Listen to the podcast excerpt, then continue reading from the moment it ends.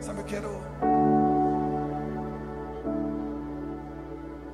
tomar um minuto para que ter consciência do que Deus está fazendo hoje, cinco anos de, da família Dizascope. Naturalmente parece uma idade de uma criança, mas espiritualmente, cinco é o número da multiforme graça. Cinco é número de, da plenitude do Espírito estabelecida num corpo. E eu sentia como Deus estava dando um amor maduro para a família Dizascope hoje. E o que aconteceu hoje, na primeira reunião, acabou a luz, mas não faltou fogo na reunião. podem fechar esse, esse auditório, mas não podem calar o louvor do povo de Deus.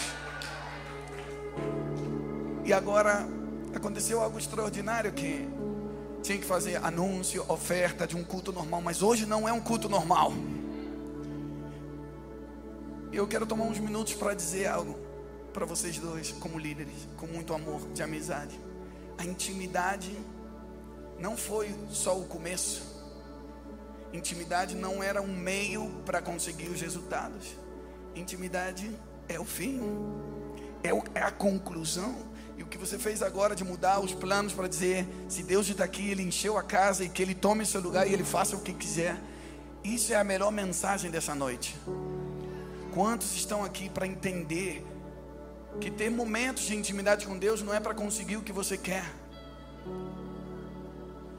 Eu estou super cansado fisicamente. E entendi algo do propósito eterno. Eu entendo que trabalhei esse final de semana com vocês e o meu propósito é chegar em casa. Só chegar em casa. A minha recompensa é chegar em casa. Entendeu? A tua recompensa não é o que você conseguiu de título no trabalho, é você chegar em casa. É você ter uma casa. É você ter um lar o Éden, no Éden começou com um casamento, Adão e Eva, osso do osso, carne da carne. A história da Bíblia começa em Gênesis com o casamento, e em Apocalipse termina com as bodas do Cordeiro.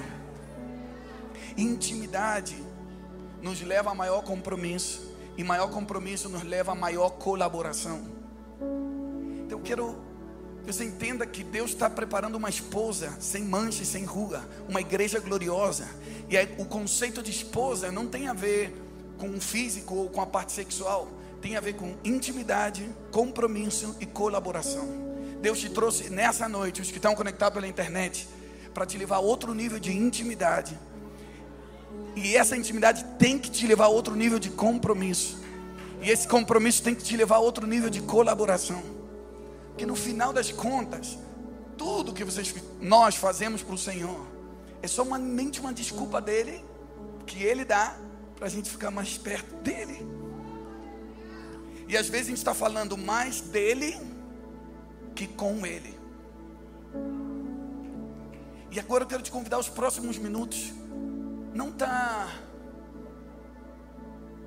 conversando com o Senhor para ver o que, que Ele pode te dar, o que, o que pode sair de bom dessa noite para você, mas simplesmente estar com Ele. Que essa seja a tua meta, a tua recompensa, a tua linha de chegada. O que vocês acham? Deus me colocou uma palavra de intercessão essa noite, mas eu nem vou falar sobre isso. Mas só, só te digo isso. A maior recompensa de um intercessor não é a oração respondida, mas é ser amigo de Deus.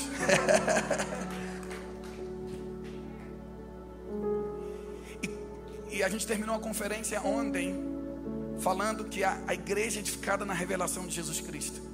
Eu quero ler só esse versículo, a gente pode colocar na, na tela. Não quero que você se mexa, mas eu quero ler esse versículo para que fique na tua mente. As últimas palavras de Pedro, do apóstolo Pedro nas Escrituras. O Pedro que eu falei ontem, que ele viu de trás Jesus Cristo, o Filho do Deus vivo. 2 Pedro, capítulo 3.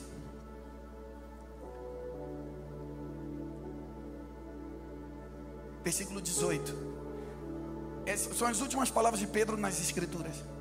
Então, Pedro é, era antes Simão. Simão era antes do processo, antes do discipulado com Jesus. Quantos de nós nos identificamos com Simão? Alguém inestável, mas que Jesus olhou nos nossos olhos e disse: Caminha comigo, que você vai ser Pedro, uma rocha estável. Quantos se identificam com Simão? Falando, se não fosse os olhos de Jesus, olhou fixo nos olhos dele e falou: Eu vejo Pedro em você, caminha comigo. Então ele passa primeiro a dizer: Eu te amo, eu vou contigo até o final.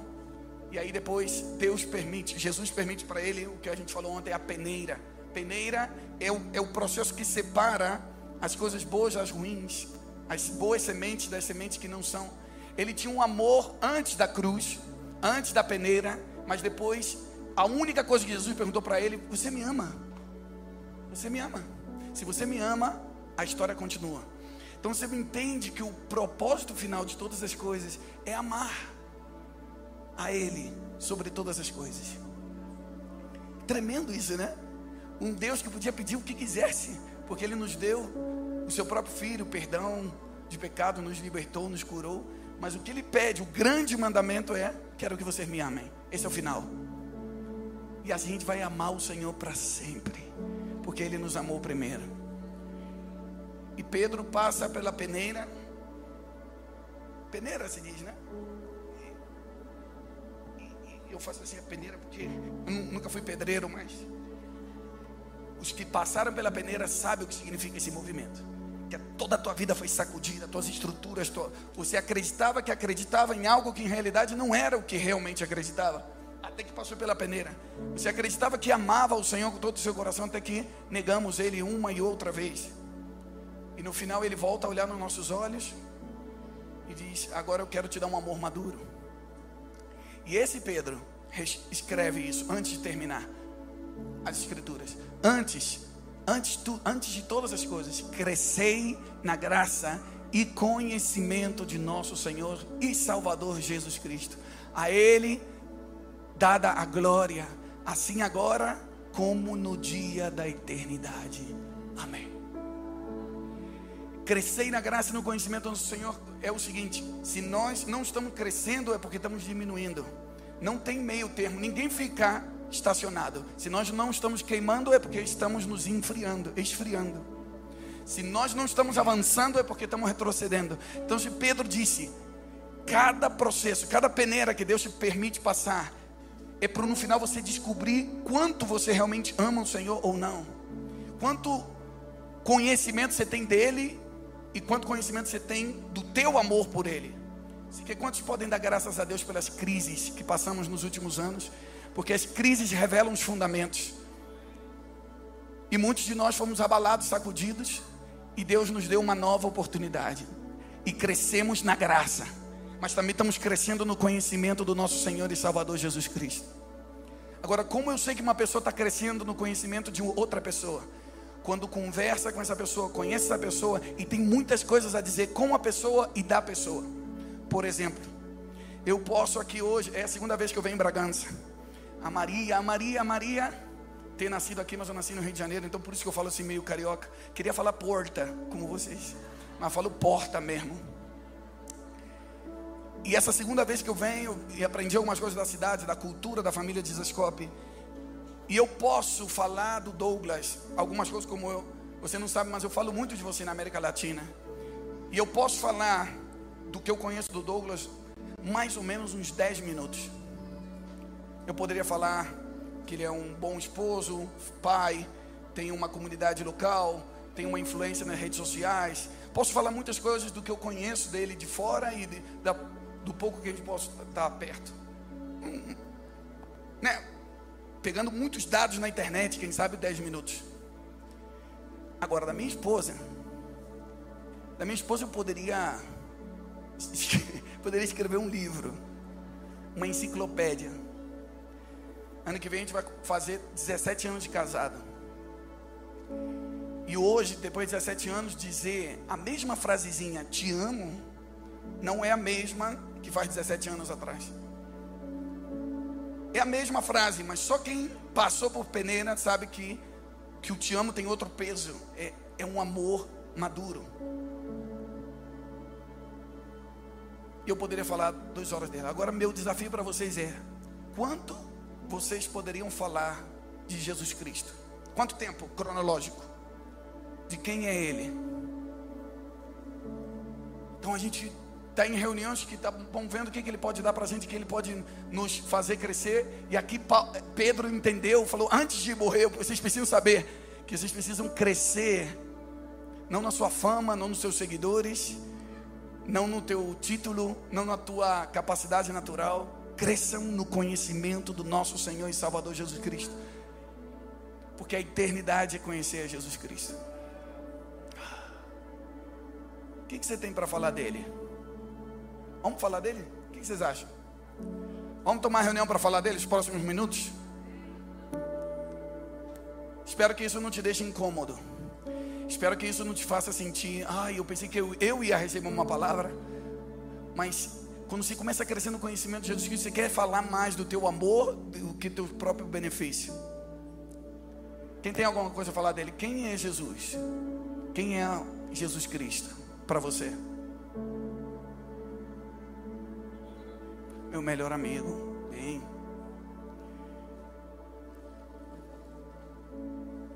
Bem. Só um.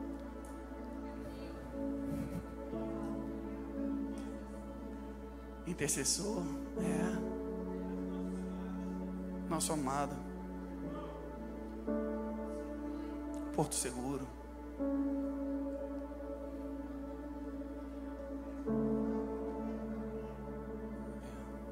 Só por Ele. Agora tenta falar alguma coisa que você conheceu dele por causa de um processo que você passou e descobriu algo dele que você, por isso, não sei porque dizer, por que você disse que ele é o teu melhor amigo, por exemplo?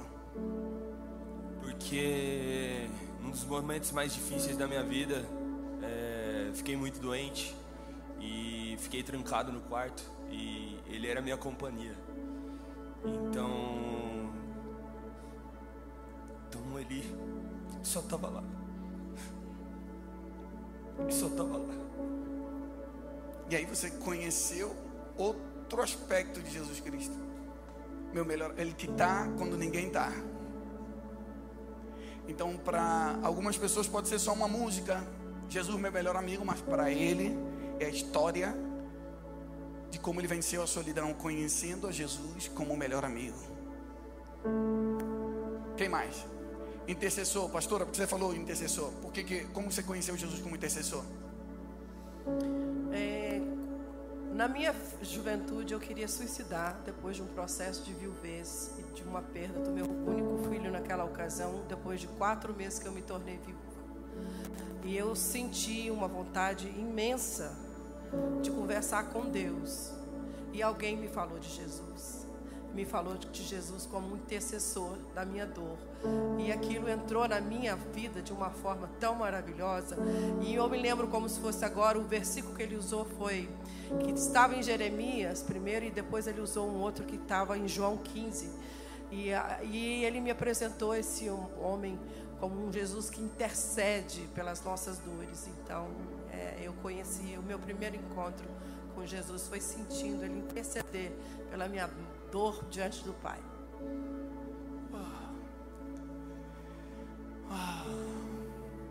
Ontem eu compartilhei sete virtudes da excelência do conhecimento de Cristo Jesus, como expressões bíblicas de como Cristo aparece. Paulo disse: Eu tenho todas as coisas como perda, tenho tudo como lixo pela excelência do conhecimento de Cristo Jesus. E eu acho que está bem hoje, cinco anos de família Dizascope, que a mensagem de hoje é até que o Senhor nos ajudou. Mas Ele vai nos levar de glória em glória, de glória em glória, de glória em glória.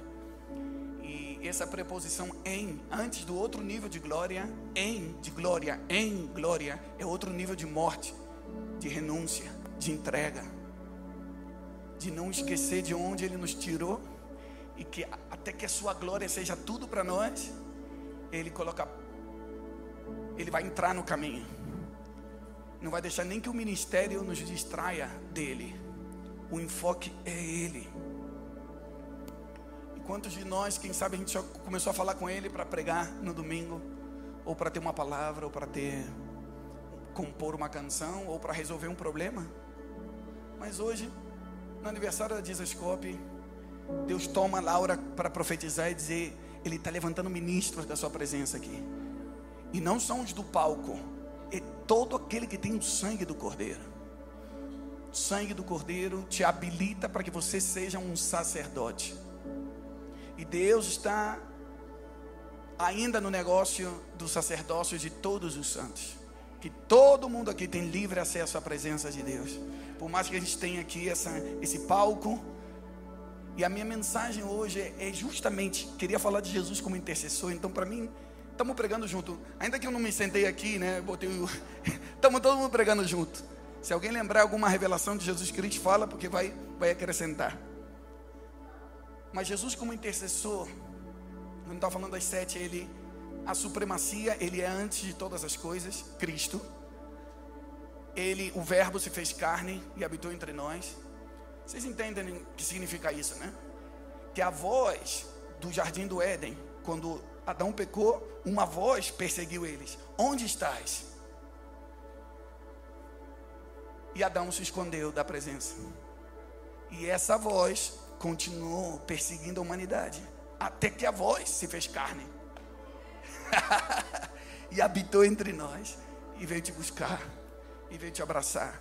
Em algum momento alguém ecoou essa voz que ela escutou no momento em vez de se suicidar, falou: essa voz, eu me rendo a essa voz. O ser humano nunca se cansa de pecar, mas Deus nunca se cansa de amar. nunca se cansa de perseguir essa voz. A encarnação é a voz que se fez carne para nos reconectar. O propósito não era salvação, o propósito é comunhão.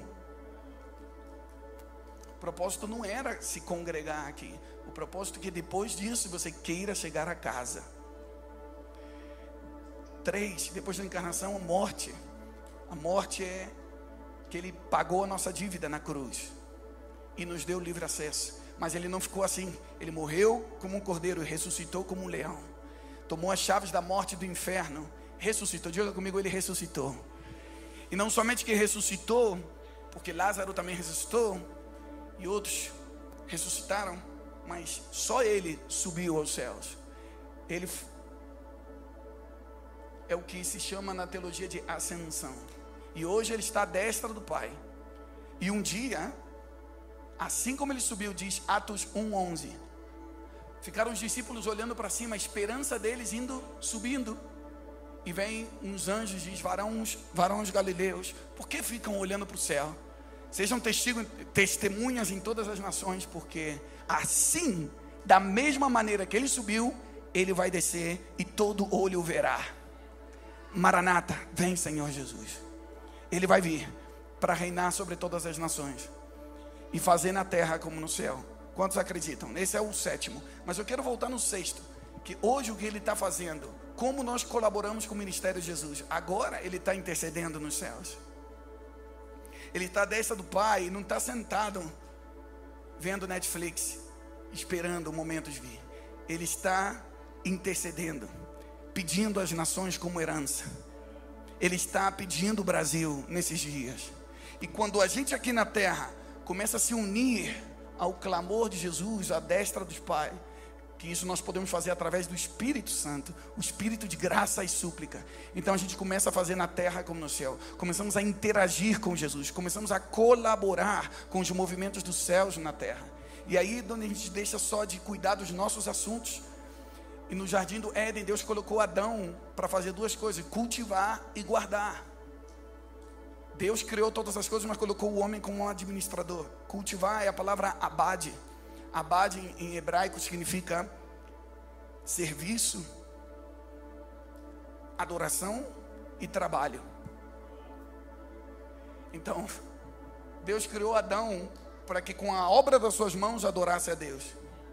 Então, todo mundo que está pensando, ah, eu gostaria de ter a voz da Laura Salgueiros para ser um adorador, o Senhor te diz, não, a, a obra das tuas mãos me adora. Quantos são adoradores aqui? Desculpa falar coisas tão básicas, mas eu, não são simples. São básicas no sentido de base, porque Deus nos trouxe a back to the rock. Não? De volta ao fundamento. Então, vou falar algumas coisas básicas. porque sinto como o Espírito Santo está operando alguns corações e alguns já escutaram muitas vezes, mas parece que hoje Deus está te promovendo, dizendo: você vai assumir a tua posição. Depois, a outra palavra de guardar é chamar. Não chamar de chamar, chamada telefônica, mas é S-H-A-M-A-R. Chamar. Essa palavra chamar é guardar, ser sentinela, ser intercessor, estar entre. Parece que Adão baixou a guarda em algum momento para que Eva tivesse sozinha e perdeu o sacerdócio. Mas o último Adão veio. Jesus veio e recuperou para buscar e salvar o que tinha se perdido no Éden. Éden significa lugar de delícia, lugar de prazer, lugar de comunhão. A palavra prazer, como a gente estava cantando, meu Deus é meu prazer. Você precisa recuperar Deus como teu prazer. Porque quando Deus não é o teu prazer, a tua carne vai pedir os piores prazeres da terra. Esse é o instinto de Adão em todos nós. Mas Deus está levantando uma igreja que vai encontrar seu prazer nele e não vai, não vamos ter lugar para perversão sexual, porque nosso prazer está nele. Nosso coração e nossa carne está satisfeita nele. E, e Jesus veio recuperar o ministério intercessor. Intercessão, olha só, Fábio é especialista nisso. Mas eu quero ser fiel, Senhor. Quero ficar na palavra guarda. É quem guarda. Quem guarda. É, não sei se usa essa expressão aqui na, no Brasil também, de ser guarda. Normalmente os guardas são os que fazem plantão, sentinela, são os que vigias, pessoas que não dormem para cuidar de outros. Normalmente quem faz plantão? Quem? Guarda de, de policial, médico, enfermeiro, farmácia, né? Bombeiro, tudo, to, todos os nomes que a gente vai falar. Se alguém faz guarda, é porque vai cuidar da saúde e da segurança. Alguém não dorme para que outros possam ter saúde e segurança. E Deus estabeleceu que até que Jesus Cristo volte a essa terra, a igreja tem um ministério a tempo completo de guarda. Por isso que ainda que acabou, ainda que teve a pandemia e os templos fecharam, a igreja continuava de guarda. A igreja continuava de plantão. A igreja continuava protegendo a presença de Deus na cidade. Porque nós aprendemos que o, nós não somos o templo, não somos o edifício. Né? Então, se eu falo para você, vamos lá, falando de Back to the Rock, depois de cinco anos, eu acredito que aqui você já, já tem isso incorporado, mas vocês sabem que está comprovado cientificamente que a primeira imagem que vem na nossa mente quando nós escutamos uma palavra é o que nós realmente acreditamos. É o que está no nosso sistema de crença mais profundo. Por mais que tua mente cognitiva você saiba a verdade, o que realmente vem na tua mente primeiro é o que você acredita profundamente. Então, por exemplo, quando eu te digo uma palavra, todos podem imaginar algo porque eu digo. Se eu digo a palavra laranja, a fruta laranja, ninguém está vendo, mas quantos podem imaginar a fruta laranja? Quem, quem, tem a imagem na cabeça? Porque você já viu, você já provou. Então eu digo outra coisa, vocês vão me dizer a primeira imagem que vem na tua cabeça. Eu digo a palavra igreja. Quero que sejam sinceros, rápido. Quem, quem, quem viu, viu, viu alguma imagem? Não, não a pregação que você sabe, a imagem que veio. Hã? Ai, não escuto você. Família. Você viu uma família? Glória a Deus. Você está. Alguém dos que estão aqui, diante da presença de Deus, viram um edifício na sua mente? Quem imaginou o edifício? Não, não se sinta culpável, tranquilo. Estamos na etapa de reforma. Quem viu alguma coisa assim? Se você bota no Google, se bota no Google agora, igreja, essa é a primeira imagem que aparece. A, a, a próxima, e se você viu, viu com um sino em cima, a coisa está grave. com a cruz lá em cima. Por quê? Quanto tempo vai tomar para a gente não somente escutar pregações novas, mas criar uma, um novo fundamento, mudar a nossa genética? Hoje de tarde eu vi a igreja, a família de Zescope, acabou a luz, mas não faltou fogo. Então a gente aprendeu a fazer a eclesia, que é a reunião, a assembleia reunida, mas a gente não sabe às vezes a, a diáspora, que é a dispersão. Quando a igreja se dispersa, a gente não sabe se é igreja. Mas Deus está trazendo para o Brasil um novo entendimento do que é ser, como a irmã disse, uma família. Até o que a gente vê, Deus não habita em templos feitos por mãos, habita em corações. Precisamos dos auditórios, porque a família é grande. Para a família grande, tem casa grande mas nós somos a igreja. Agora, segunda palavra, se eu te digo, todo mundo vai dizer a verdade? De acordo? Se eu te digo a palavra sacerdote, sacerdote, qual é a primeira imagem que vem na tua cabeça? Padre, muito bem, obrigado pela, pela sinceridade. Se você botar sacerdote no Google, vai aparecer algo assim. Ou o outro. É, é, e se você viu vermelho, a coisa é mais grave ainda. Então, esse mesmo Pedro, esse mesmo Pedro que passou pela peneira, e Jesus perguntou para ele: Você me ama? Ele entendeu. Ah, ele quer abrir o caminho para todo mundo. E ele escreveu, 1 Pedro, capítulo 2, versículo 9: Vocês são, vocês são geração eleita, vocês são sacerdócio real, vocês são nação santa povo exclusivo de Deus, para anunciar as virtudes daquele que vos chamou das trevas para a maravilhosa luz. A tua identidade é ser sacerdote. E isso não é para quem está no, no palco, na plataforma. Isso é para todo aquele que tem o sangue do Cordeiro. Você tem livre acesso à presença de Deus. E com isso eu quero compartilhar uma palavra profética que nós estamos destapando poços na Argentina. Argentina, eu moro na Argentina faz 20 anos. E a Argentina teve muitos avivamentos, despertar de Deus. Sabe que teve um em 1954, um homem chamado Tommy Hicks. Foi na Argentina, inspirado por Deus, ia fazer uma campanha evangelística e ele, ele queria falar com o presidente. A história é longa, curta. Deus abriu as portas, ele teve com o presidente, o presidente tinha um problema na perna, o presidente dessa época. Curou o homem, e o homem falou: O que, que você precisa? Eu quero um estádio. E o dia seguinte fez uma uma cruzada evangelística com 40 mil pessoas, muitas pessoas curadas. O que era para ser um evento durou um ano e dizem que mais de um milhão de pessoas se converteram em um ano na Argentina com esse avivamento do Tom Hicks. E ele, o que ele disse antes de ir embora da Argentina é que ele teve uma visão. Ele viu, ele viu o último grande avivamento antes da volta de Jesus. E ele viu era um grande gigante, um gigante deitado sobre o planeta Terra, sobre o globo terráqueo que, que a cabeça estava no sul e o pé no norte. E estava como amarrado. Mas de repente um som vinha do céu que, que liberava essas cordas e o gigante se levantava. E ele disse: O gigante é o corpo de Cristo. E vai andar por todas as nações da terra, representando a Cristo. Pequenos Cristos, representando o grande gigante Cristo.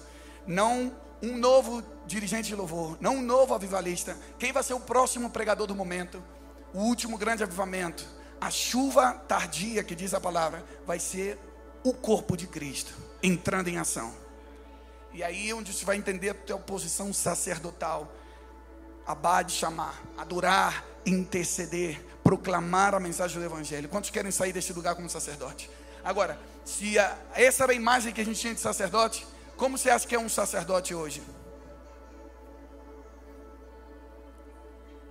Olha para a pessoa que está do seu lado, vê, vê se tem cara de sacerdote ou não. Grava isso na tua mente. Sacerdote é aquele que elimina distâncias.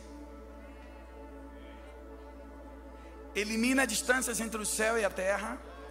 Elimina distâncias entre o perdido e o pai elimina a distância entre os irmãos. É a palavra reconciliador. E Paulo disse: vocês são agentes de reconciliação, vocês são ministros de reconciliação. E aí, quando você deve se posicionar, dizer: na minha casa, vai terminar a reunião hoje, e eu posso reconciliar os céus e a terra dentro do meu quarto, abrindo a Bíblia e olhando para aquele que está que me dá toda a sua atenção. Você não precisa fazer nada para chamar a atenção dele. Ele vai estar tá ali esperando você.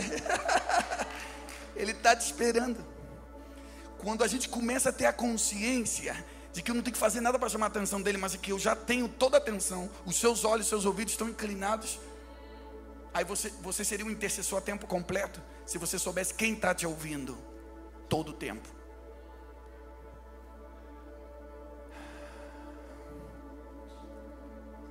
Eu quero, para esses cinco anos, deixar cinco tipos de guardas que eu vejo na Bíblia. Guarda. Número um, a palavra de Deus diz: para a gente ativar na prática o sacerdócio de todos os santos, sobre toda que nós devemos guardar a lei, guardar a palavra. A tua palavra guardei no meu coração para não pecar contra ti. Só no Salmo 119 aparece a palavra guardar, chamar em hebraico, dizer 20 vezes. 20 vezes, guardei, guardei a lei, guardei a tua palavra no meu coração, guardei os teus preceitos, os teus mandamentos. E quando diz guardar a palavra, só para ser bem específico, não estou falando de esconder a Bíblia, né? Não, vou deixar, porque eu escutei a palavra, vou deixar guardadinha aqui a palavra. Glória a Deus. Guardar está falando de justamente que essa palavra se faça carne em mim eu devo orar a palavra até que se incorpore no meu estilo de vida. Repito o que está escrito aí, até que isso entre em mim. Como o jovem se manterá puro, diz Salmo 119, guardando a palavra de Deus no seu coração. A Bíblia é o livro mais vendido do mundo. E nós estamos aqui, eu me uno ao fluido de Isoscope, para que essa onda de avivamento da paixão pela palavra faça com que não somente a Bíblia seja o livro mais, li, mais li, vendido do mundo, mas o mais obedecido do mundo. Porque a palavra guardar tem a ver com obedecer e, e não com saber o que está escrito. Somente. Aí é onde entra uma fé prática. A fé grega é uma fé que a gente pensa que é crer que Deus existe. Quando vem o filho do homem, achará fé na terra. Não está dizendo uma fé de se vai ter pessoas que vão acreditar se Deus existe ou se não existe. Está dizendo terá pessoas com a fé emunar. Emunar, fé é igual a fidelidade e obediência. Então, muda a fé por fidelidade. O justo viverá pela sua fidelidade. Sem fidelidade é impossível agradar a Deus. Então está falando pessoas que pegam essa palavra e obedecem na prática. Isso é guardar a palavra não é só ter uma Bíblia, é o que está escrito aí, se incorpora no teu estilo de vida. E isso é um direito de todo sacerdote, todo guardador, todo sentinela.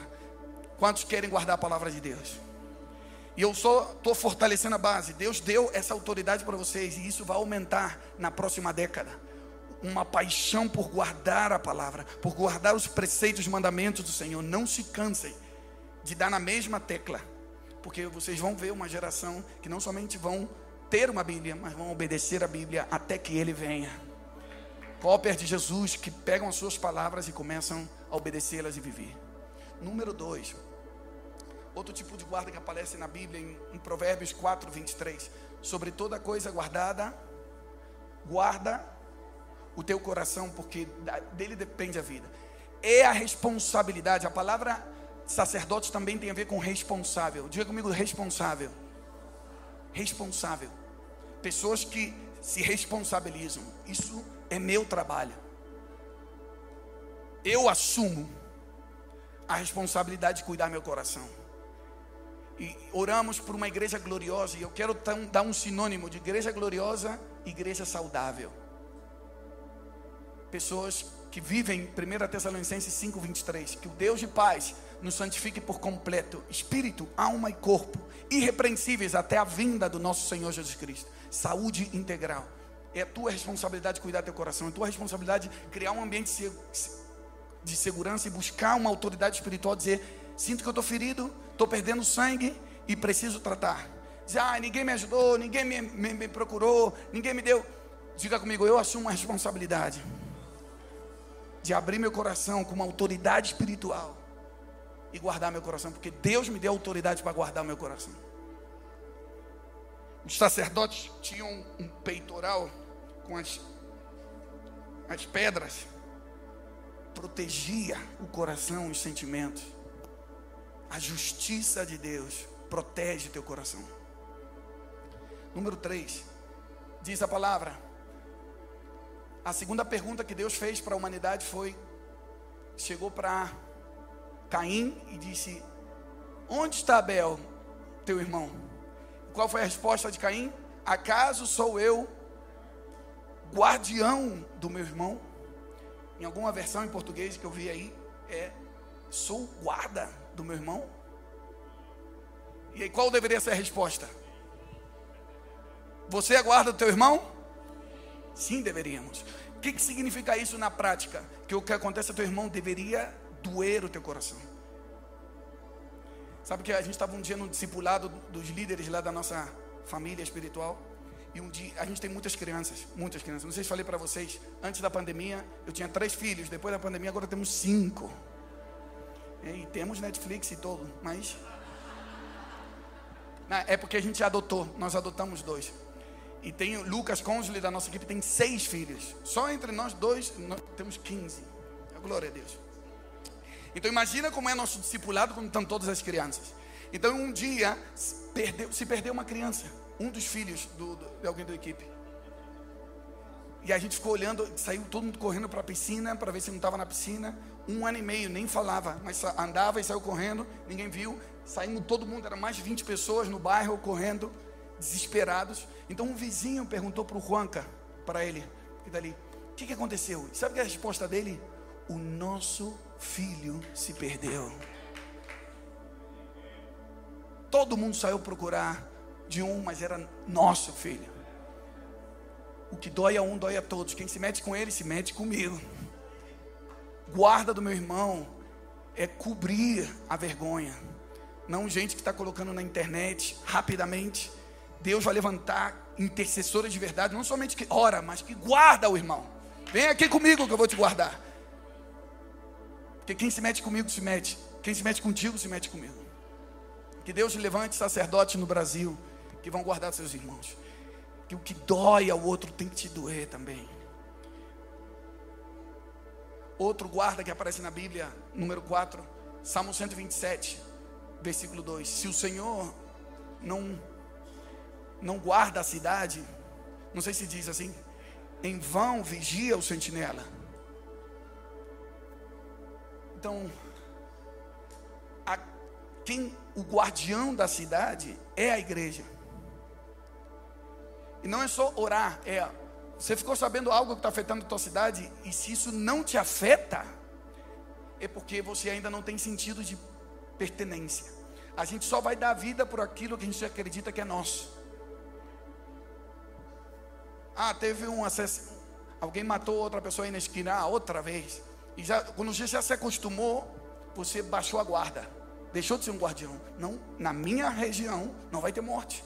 Se Deus nos colocou aqui, as portas do inferno não prevalecerão contra a igreja. A gente começou a ver isso na região onde a gente estava. Um dia a gente estava fazendo uma conferência em março. E eu fiquei sabendo de uma, um garoto de 19 anos que se suicidou no bairro da nossa igreja. E último, a última pregação era minha. Então, em vez de pregar, eu eu peguei todo mundo da conferência, a gente foi visitar todas as casas e orar pelas famílias por esperança. Levamos um, algo para comer, porque era de manhã. E quando a gente visitou todas as casas, teve muita, todo mundo 100% aceitou a oração. Estávamos mudando, tirando o cheiro de morte por cheiro de vida. E a gente bateu na porta de uma casa, um garoto chamado Matias. Dez e meia da manhã, falou, eu já estava decidido me suicidar se Deus não me falasse algo hoje. E vocês tocaram minha porta. Deus vai interromper conferência, Deus vai interromper reuniões, quando a gente começa a ser guardião da cidade. O que afeta a cidade tem que nos afetar. Tudo que permitimos e proibimos, tudo que acontece na cidade é porque nós permitimos ou porque proibimos, consciente ou inconscientemente. É justiça real, né? O que vocês fazem? Que não seja só, só um ministério especial. Nós estamos defendendo a cidade espiritualmente, guardião da cidade. Semana passada, antes, é, feriou, a gente está fazendo os, os, documentos da adoção. A gente foi na, na delegacia. E a mulher que nos recebeu, a gente falou: por que vocês estão fazendo esse papel? É porque a gente, vai, a gente já adotou dois, duas crianças grandes. Falou: ai, que, ai, eu queria adotar também. Eu tive uma filha de 14 anos, mas eu não posso ter mais filho. E a Fernanda falou: quer que a gente ore por você? E a mulher encheu os olhos de lágrimas na delegacia. Começou a chorar.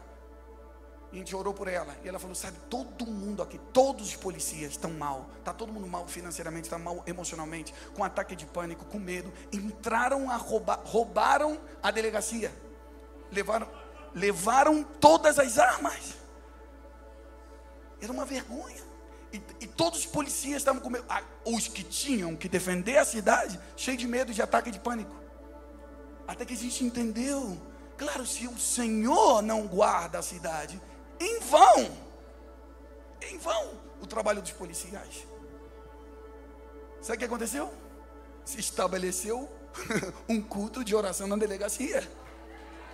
A gente começou com essa mulher, falou com, com, com o chefe. Então, peço ao Senhor que gere em nós esse zelo de intercessão. Não é somente esse momento, né, que está tremendo aqui adentro, dentro, mas dizer todo o tempo, a tempo completo, eu sou guardião da cidade.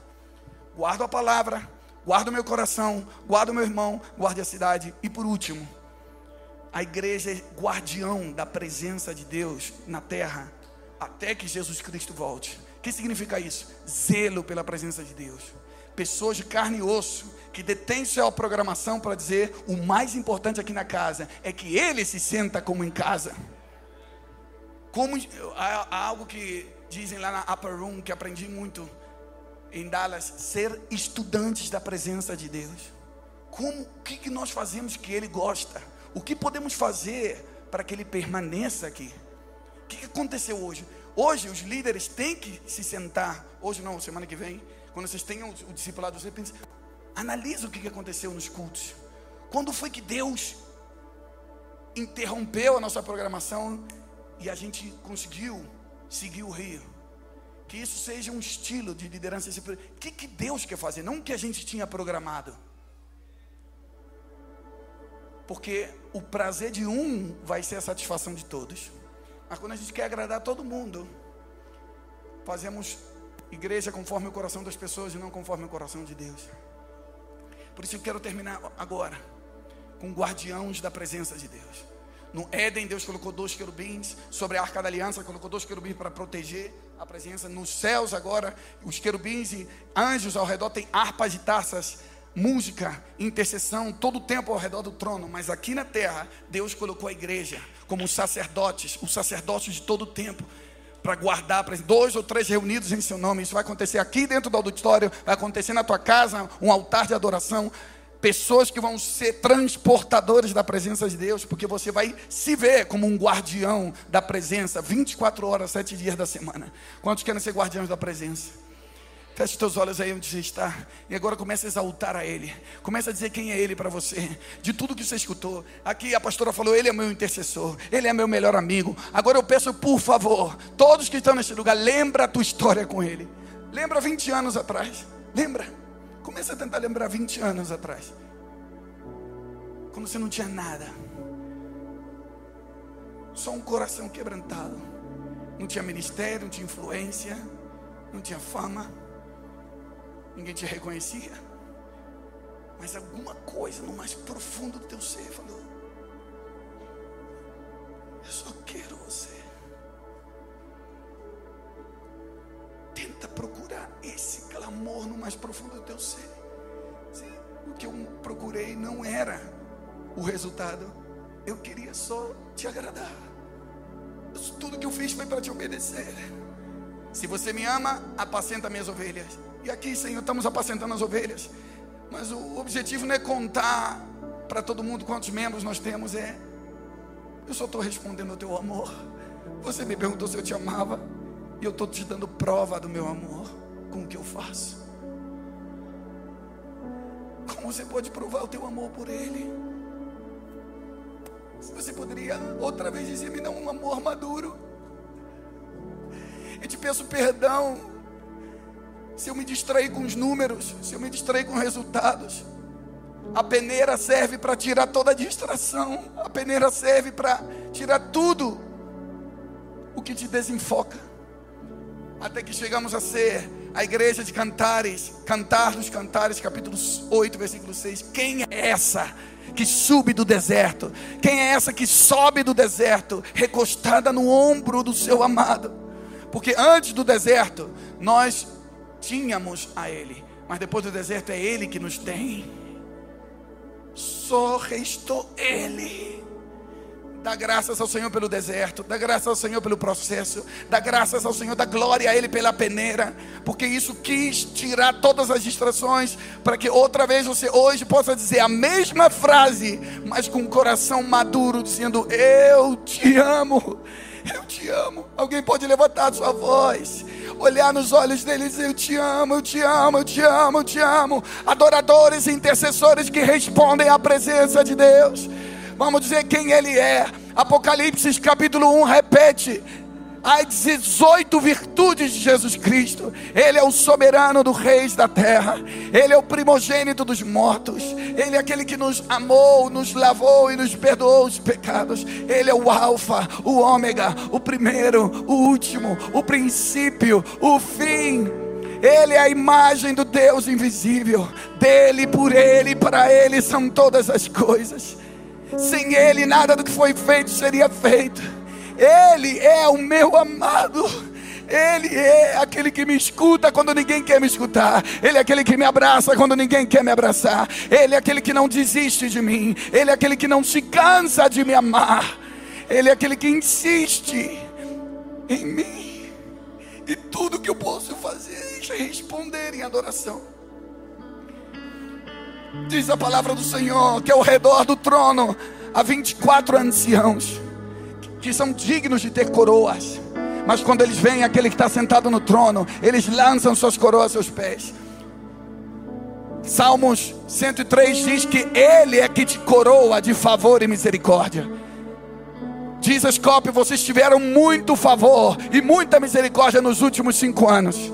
E o Senhor te diz: tudo que eu te dei era para aumentar nosso nível de comunhão, é para ter mais coisas para conversar é para ter mais tempo na mesa, é para que você conhecesse mais meu coração. Tudo que eu fiz é para que você conhecesse mais a minha natureza, o meu caráter.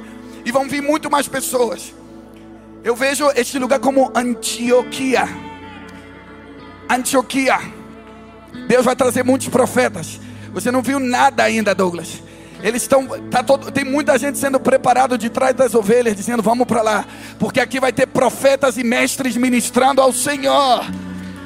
E Deus faz da família de Zescope nos próximos anos um ventre apostólico. Muita gente vai vir, vai ser equipada, vai receber combustível e vai ser enviada rapidamente. Não se encarinhe, não, não pega muito carinho com alguns, porque alguns vão vir, vão ser tocados nesse ambiente de ministração, e o Espírito Santo vai enviar os melhores. Preparem-se para que Deus envie os melhores, como enviou a Saulo e Bernabé. Os fundadores da igreja foram enviados. Família de Zescope, se prepare se prepare para enviar os melhores.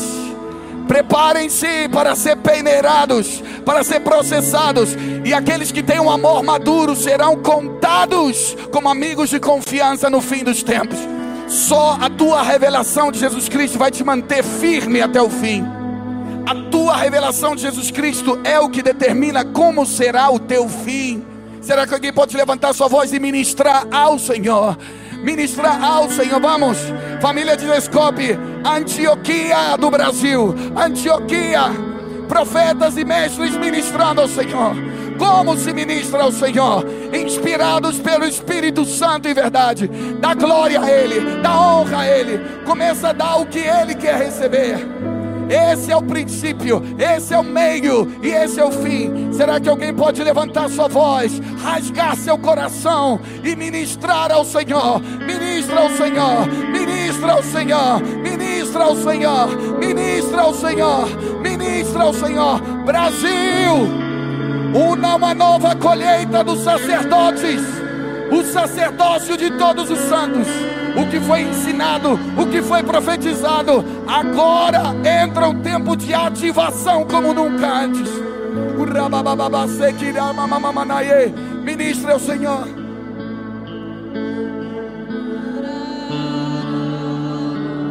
Deixa ele ouvir o teu coração. Deixa ele ouvir teu coração.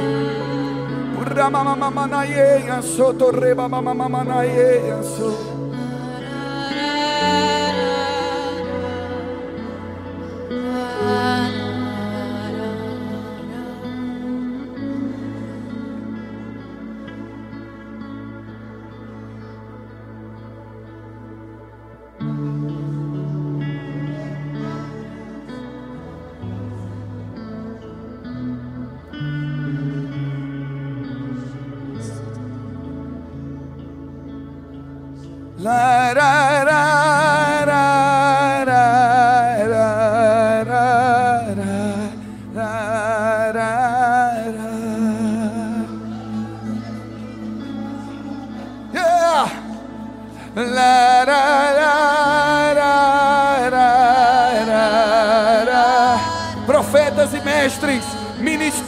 Ao Senhor.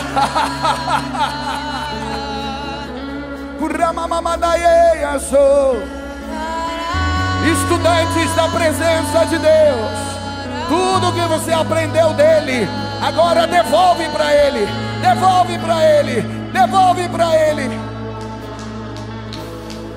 Lançamos nossas coroas aos seus pés. Será que alguém pode esquecer de tudo ao teu redor?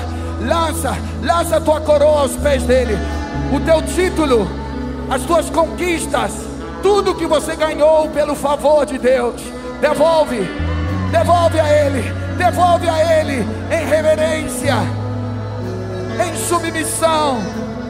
Tudo vem dele e tudo volta para Ele.